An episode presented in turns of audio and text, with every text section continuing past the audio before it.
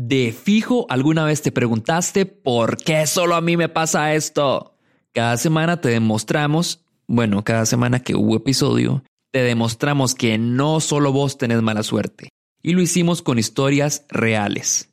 A veces crees que los malos ratos solo te pasan a vos, pero no sos el primero ni serás el último porque no sos especial. Este es el episodio número 10 y último de esta temporada. Mi nombre es Manuel. Mi nombre es Melissa Mata. Mi nombre es Mónica. Mi nombre es Leslie. Soy Daniel. Mi nombre es Gastón García. Soy José Soro. Mi nombre es Sofía. Me llamo Natalia. Mi nombre es Heriberto Díaz y no soy especial. Y no soy especial. Y no soy especial. No soy especial. Y no soy especial. Y no soy especial. No soy especial. Y yo no soy especial. Y no soy para nada especial. Yo soy Diego Barracuda y esto es No Sos Especial.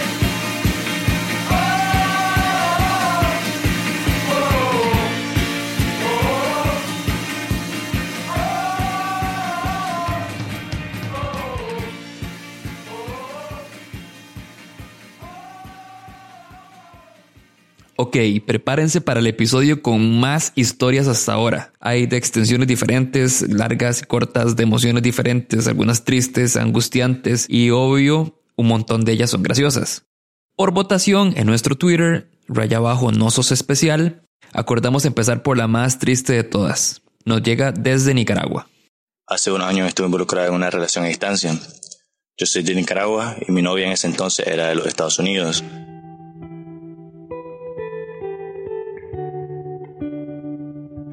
Ciertamente siempre o algunas veces ella vino a Nicaragua. En algún momento ella consiguió un trabajo aquí por seis meses y estuvo un tiempo.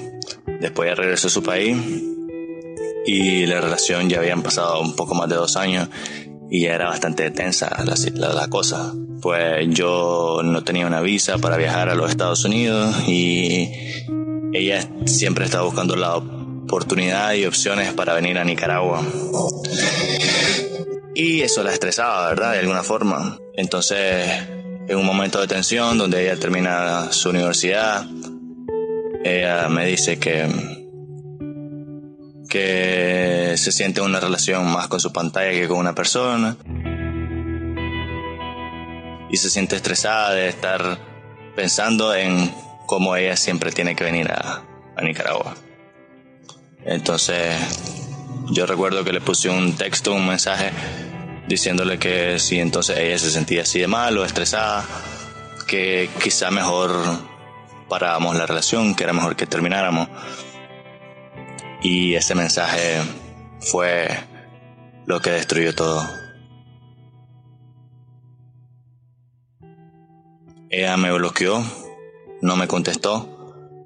Y cuando digo me bloqueó es que me bloqueó de cualquier cosa que pueda existir llámese WhatsApp, Facebook, Instagram. Y seguramente me mandó al, al spam por el correo electrónico. Y empecé a no saber nada de ella. Un mes más tarde yo me desespero y renuncio a mi trabajo y me voy a buscar a Guatemala, que era donde había conseguido un trabajo. Yo no tenía una dirección, solo tenía el pueblo donde ella estaba entonces tomé un bus y me fui. Y sí, la encontré en la misma tarde que llegué al pueblo.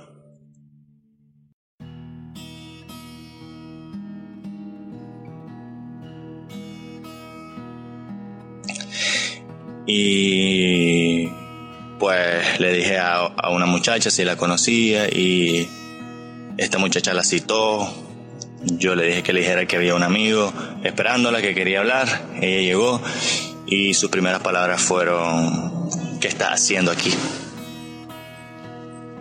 Yo solamente le dije, quiero, quiero hablar, solamente no quiero terminar en, en malos términos. Como, ¿por qué terminar como odiándonos si no encuentro la razón del odio? Y para no cansar la historia, ella me dijo unas frases que fueron muy poderosas, muy tristes realmente. La primera es que me dijo, la verdad es que yo ya no siento nada por vos. De hecho, creo que nunca te amé. Creo que siempre estuve confundida. Eso dolió mucho, pero al mismo tiempo no, porque sentía que era mentira. ¿Cómo podía estar con alguien por más de dos años, engañada con vos misma, diciendo o creyendo que eso es amor? No sé. La segunda, cuando yo le dije, podemos seguir siendo amigos, no tenemos que terminar así, ella me dijo, no, la verdad es que estoy más feliz sin saber de vos. Y por último, ella pues, pues me dijo que yo había arruinado su momento en Guatemala, porque ahí no había recuerdos míos. Entonces duré más tiempo en un bus que lo que duré en Guatemala.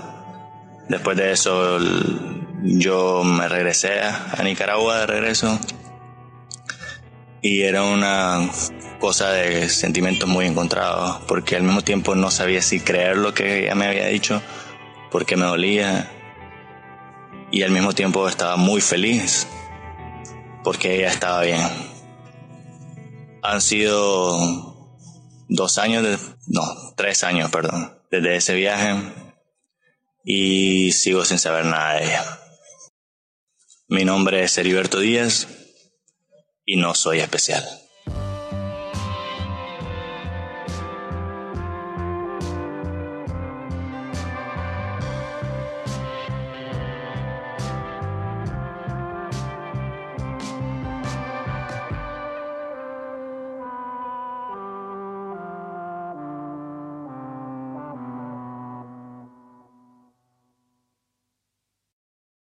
La siguiente historia nos la cuenta Nana Cordero, y es una seguidilla increíble de momentos desafortunados que sucedieron solo para no despertar a Kabek, el esposo de Nana. Hey Nana, ¿de qué trata la historia? Nuestra historia es una historia de caca. Bueno, nosotros por lo general pasamos como los fines de semana como muy en familia y Estefanía a veces viene a dormir a mi casa. Estefanía es la hermana de Nana, la hermanana. Ese día, Kavek y yo teníamos una cena de Navidad en la casa de una amiga y le dijimos a Estefanía como di no, o sea, si quiere viene, se queda acá con los perros y nosotros nos vamos para la fiesta. En la fiesta, pues obviamente pensamos que iba a ser una cenita y que íbamos a comer eh, pavito, ensalada, puré y todo bien. Eso se volvió en botellas de vino, cerveza, vino caliente, dos pedacitos pequeñitos de pavo y pues a la vuelta yo venía un poquito borracha y cuando estoy así me gusta pasar a comer a Taco Bell. Entonces le pedí a mi esposo que me llevara a Taco Bell de camino. Eh, yo me quedé a dormir a donde Nana, entonces me quedé viendo tele. La que habla es Estefanía. Y ese fin de semana me tocaba hacer un detox. Entonces, usualmente cuando hago el fin de semana de detox, primer día me toca tomarme unos tés extraños, los cuales al día siguiente desde la madrugada ya me dan diarrea. Entonces, por eso fue que tuve que ir en la madrugada al baño. Entonces, después de cagar, me fijé y no había papel. Y yo nada más volví a ver alrededor del baño y dije, no me voy a limpiar con la media porque qué asco. Entonces decidí meterme a la ducha, a lavarme y limpiarme. Con la mano. Con la mano. y me sequé y todo bien como si me hubiera bañado, pero entonces yo dije, no, voy a ir por papel porque mi hermana guarda el papel en el cuarto de ellos. Entonces yo dije, voy a ir por un rollo porque yo sé que ahora en la madrugada tengo que volver. El hecho de no haber ido al cuarto de mi hermana por papel higiénico o llamar a mi hermana o pegar un grito o lo que fuera para que me pasaran es porque cuando me quedo a dormir y he entrado en la mañana temprano al cuarto de mi, de mi hermana, este, los perros se le suben a la cara a Kavek. Entonces Kavek me odia el resto de la mañana. Entonces por eso fue que pensé demasiado no ir al cuarto. Entonces entré al cuarto de ellos, pero para no hacer bulla lo que hice fue robarme el rollo de papel que había en el baño de mi hermana y el esposo. Y me fui a dormir. Ahora, en el momento que yo entré a mi baño, o sea, obviamente yo estaba súper dormida y es como eso que uno está acostado como de goma y se siente como súper incómodo porque en el momento que se durmió todo le daba vueltas y llega como tres horas después de ese momento que ya uno se empieza a sentir mal. Entonces estaba ahí acostada y yo, ay, madre, ¿qué es este dolor de estómago? ¿Será? No, di no, tengo que ir al baño. Bueno, me levanto, me voy ahí a oscuras al baño y pues no me fijé, obviamente, yo nada más me siento y me pongo a cagar porque estoy acostumbrada a que el papel higiénico está ahí a la par. Vuelvo a ver al lado, no tengo papel. Y yo, mierda, ma, ¿ahora qué hago? Volví a ver a todo el baño porque obviamente no iba a despertar a Cabec y lo que tenía más cerca eran unas toallas sanitarias. Entonces me limpié con la toalla sanitaria y yo, no, pero es que, es que esto no funciona, esto no es buena limpieza. Entonces tuve que pasarme una toallita desmaquillante. Y estaba súper estresada porque yo, bueno, esto me pasa porque tomé y no puedo despertar a Cabec porque, o sea, estaba roncando demasiado, el maestro estaba ahí muerto. Entonces, como, ¿cómo lo voy a despertar? ¿Se va a enojar si lo despierto por esto? No me puedo ir caminando con el culo al aire porque tengo que abrir el closet y el papel está como en la parte de arriba. Después de esto me sentí súper mal, me fui a dormir indignada de lo que había pasado. Me levanto en la mañana, salgo a la cocina como a lavar platos y viene Estefanía saliendo del otro cuarto súper triste.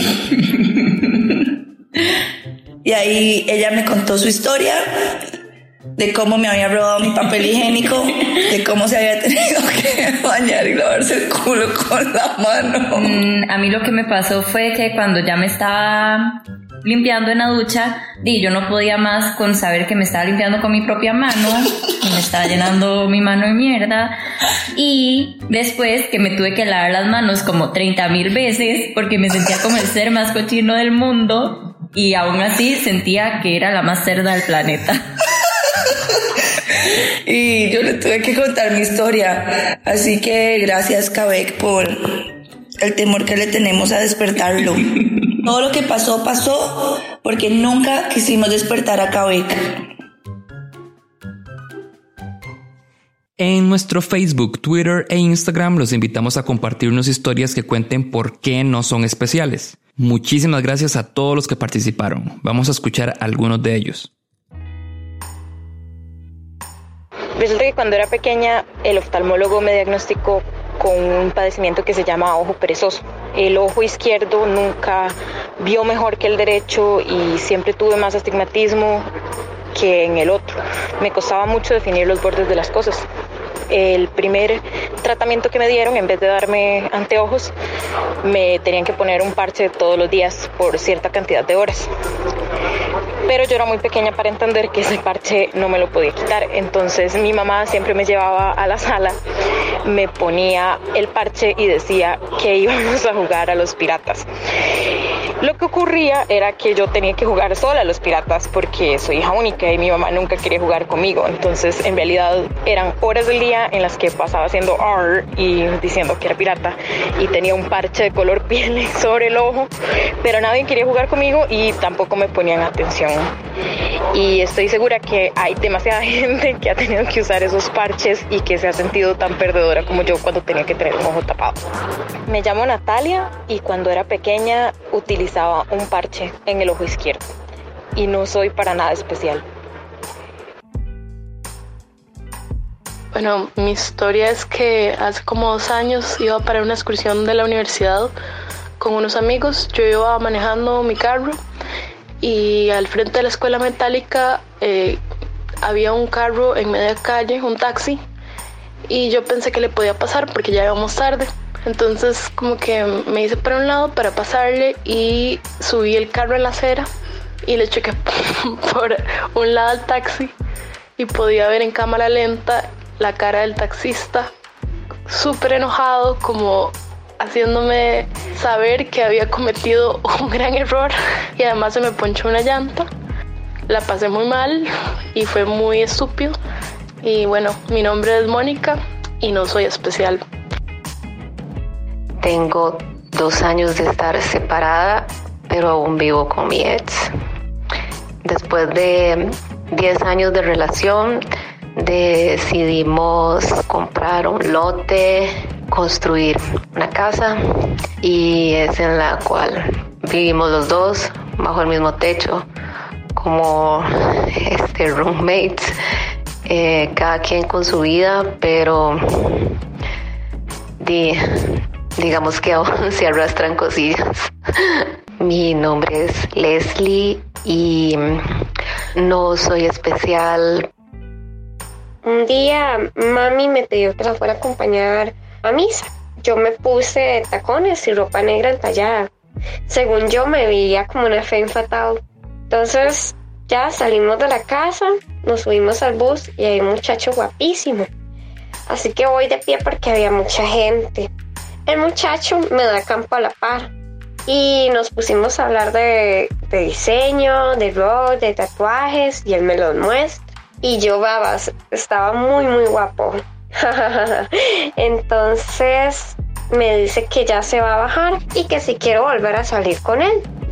Yo feliz porque a mi muchacho me gustó un montón y se veía todo simpático y los tatuajes que tenía lo hacían verse súper, súper bien.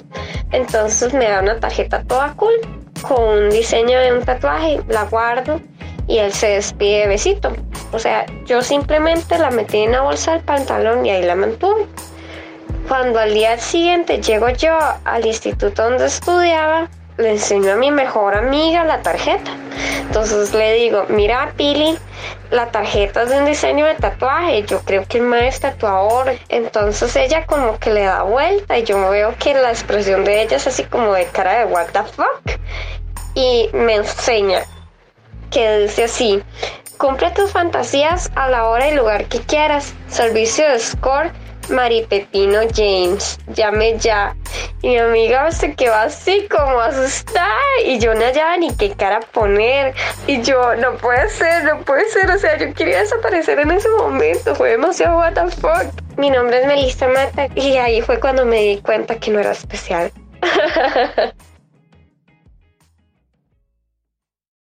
Apenas subamos este episodio ya vamos a trabajar en la siguiente temporada.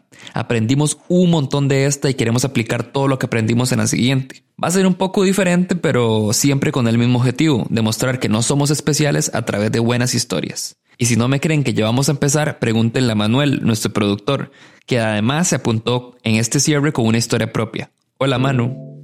Hola. Ok, lo que pasó fue que cuando empecé a salir hace unos meses con un, con un Mae, yo lo invité a, a, que fuera a mi casa a almorzar, aprovechando que mi casa estaba sola. Y el plan originalmente era ese, que solo se quedara a almorzar. Pero después se quedó hablando conmigo y también se quedó para el café de la tarde y también se quedó para la cena y también se quedó a dormir.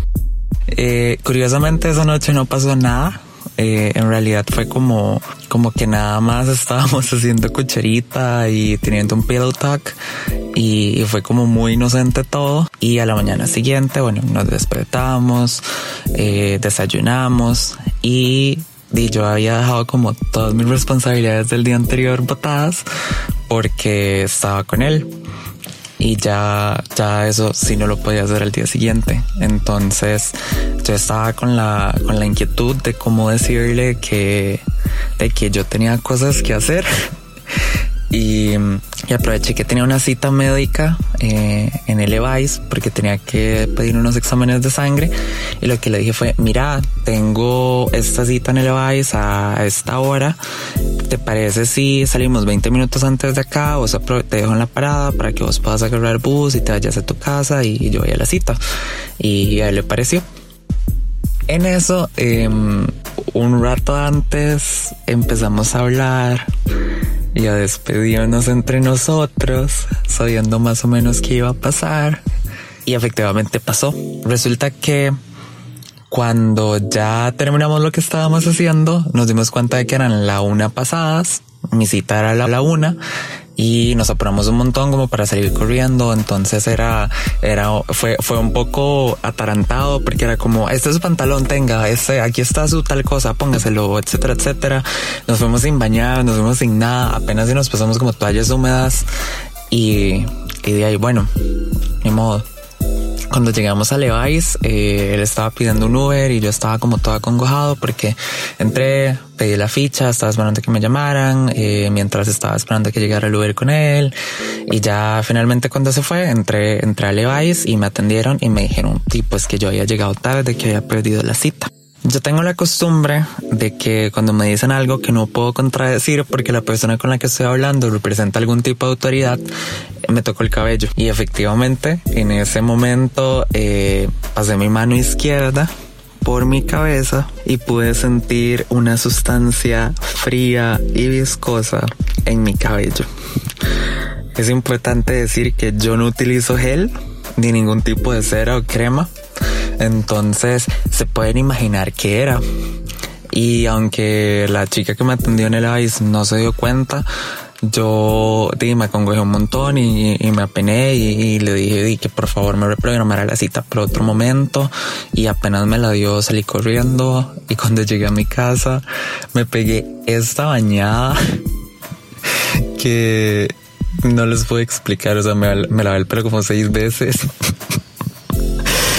Y de ahí, sí, me, esa fue la escena que, que me tocó vivir.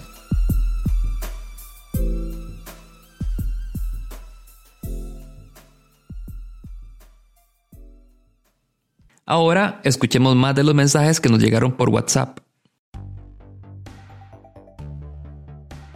Eh, estaba en el colegio, estaba en noveno año, si no me equivoco. Estaba ya terminando exámenes finales última semana. Ya solo faltaba el examen de matemáticas y ya terminábamos el año. Y yo estaba presumiendo, la verdad, porque yo me había logrado eximir en el examen de matemáticas según la lista y según lo que nos habían dicho un par de semanas antes. Así que había dejado de poner atención, no tenía el temario, no tenía absolutamente nada.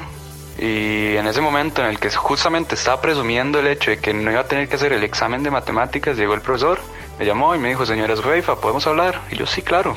Y el mae nada más me dijo como, es que hubo un error en la lista, usted eh, no le daba la nota para eximirse, entonces tiene que venir mañana a hacer el examen de matemáticas. O sea, solo, me dieron un día, no tenía temario, no tenía materia, no tenía absolutamente nada y es como, bueno, venga a hacer el examen.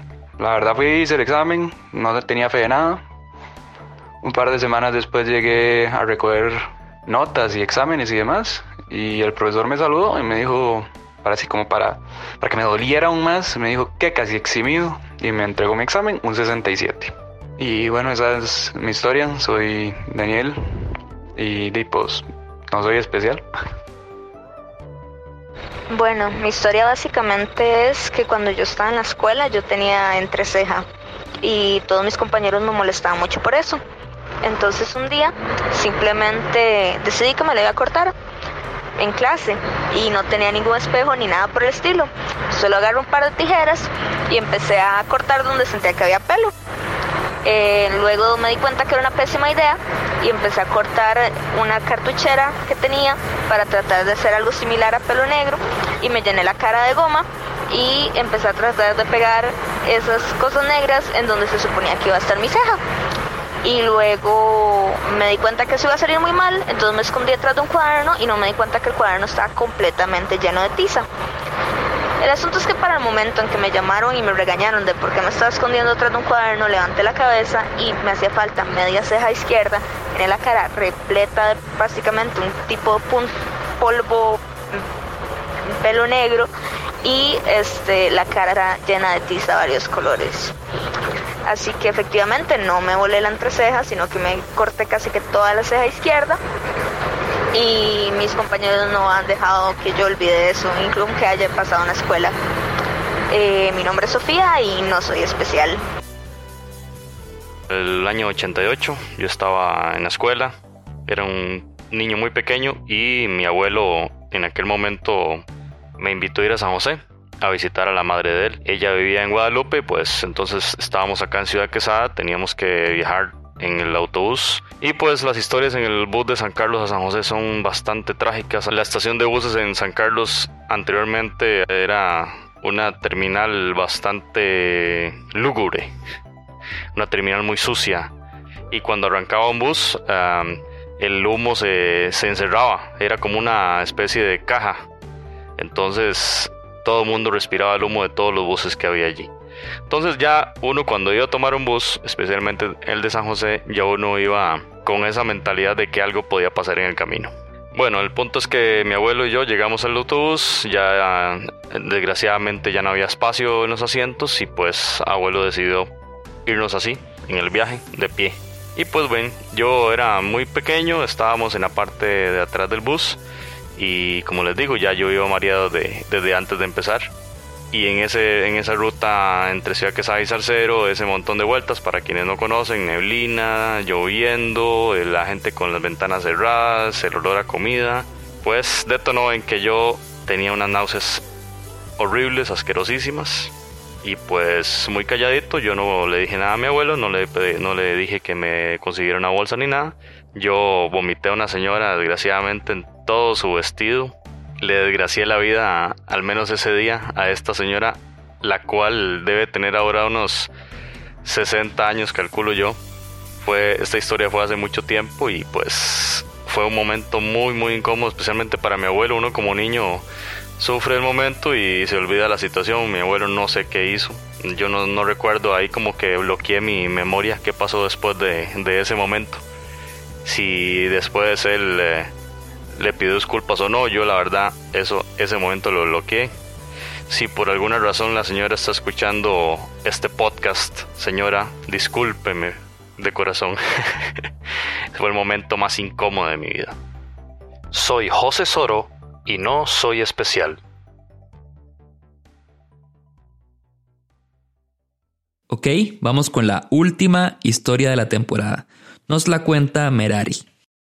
Ok, bueno, esta historia definitivamente es una experiencia que, aunque fue a los 14 años, todavía la recuerdo con demasiada vergüenza.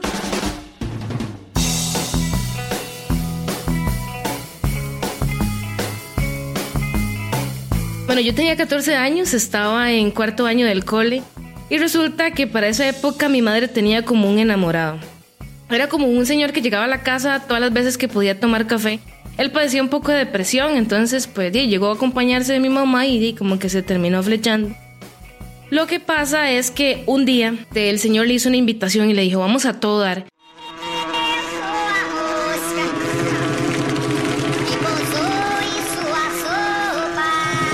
Por si no saben qué es A Todar, A Todar era un programa de competencias y como de concursos familiares. Era super polo para todo el mundo. Nadie quería ir, pero ese señor le dijo a mi mamá, acompáñeme. Es ahí donde empieza mi tragedia. Como mami no quería ir, entonces, ¿quién creen usted que fue el conejillo hoy en día? Sí, pues yo, obvio. A mí me parecía súper polo. Yo estaba en el primer año de un colegio técnico. O sea, estaba cuarto, era un pipi, como le llamaban en, en, el Boca de Zampa. Y fijo, iba a estar en el ojo de mis compañeros. O sea, no, eso no, yo no podía ir jamás. Bueno, la cosa es que mi mamá hizo la trampa más grande del mundo, llorar. Entonces, definitivamente yo decía, ¿cómo no voy a ir si mami se siente tan mal? Y yo dije, no, ma, pero no puedo ir así. Bueno, entonces ella me ofreció la gran y vil estafa de 5 mil colones en el 2000. Entonces yo dije, bueno, eso es platilla, voy a ir.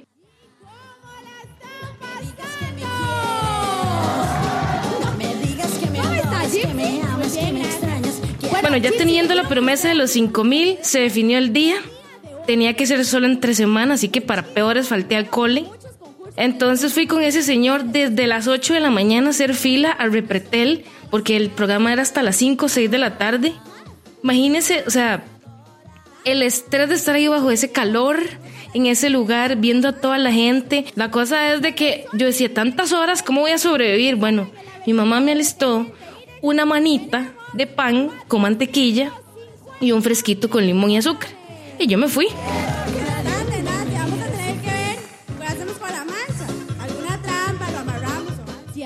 Yo entré en pánico y dije, ¿qué demonios hago aquí? No, mi vida social se acabó, yo no. La cosa es que yo dije, voy a hacer un plan y me voy a ir al baño y me voy a esconder arriba de la taza. La cosa es que entro, me voy para el baño, me subo la taza y cierro la puerta. Me fueron a buscar, me sacaron. Ya cuando entramos como al set, me pusieron en el puro centro y yo dije, no, jamás, me van a ver, se van a, van a saber quién soy yo. Entonces fui, me fui corriendo y corriendo y corriendo y me fui hasta la esquina y yo dije, bueno, ya aquí ya casi nadie se va a dar cuenta que soy yo. Llegó un tiempo como de un break y de ahí Merari sacó el pan con mantequilla y el fresco que le dio la mamá. Bueno, donde yo saqué el pan y, y empecé a agarrar el primer pedacito, me robaron.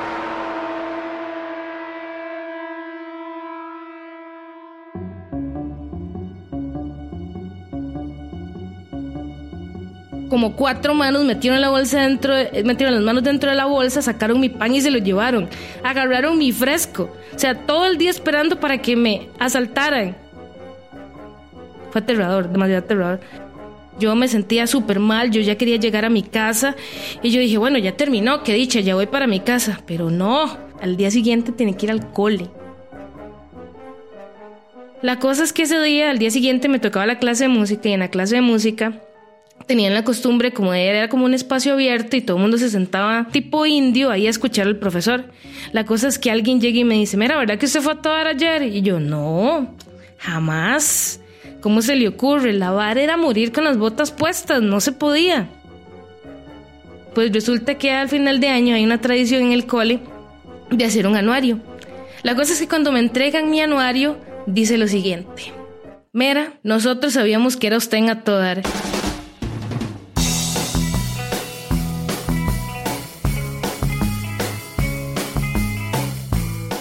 morí de la risa, me dio demasiada vergüenza. Quedó marcado en la generación 2000, 2003, perdón, del Boca de Zampa y perdí los 5 mil colones porque mami nunca me los dio. Y bueno, mijos, esto fue todo por esta temporada. Estamos súper contentos de haberlos hecho pasar un buen rato a punta de malos ratos. Si con este montón de historia no te quedó claro, estoy encantado de repasarlo una vez más. Si estás pasando un mal rato, no estás solo. Acaban a estar estos 10 episodios llenos de historias para hacerte compañía y tratar de subirte un poco más el ánimo. Recuerda que no sos el primero ni serás el último porque no sos especial. Chao, chao, chao.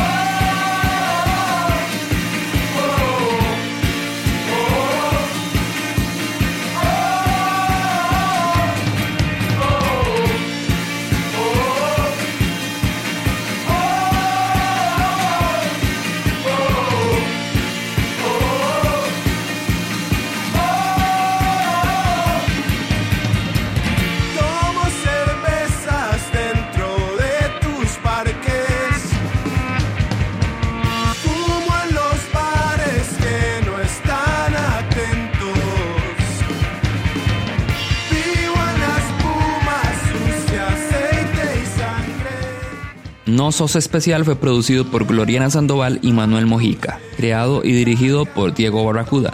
Música de entrada y salida San José de Monte. Efectos de sonido Tune Musicom, Audionautics, Ben Sounds, Kevin MacLeod y freesound.org.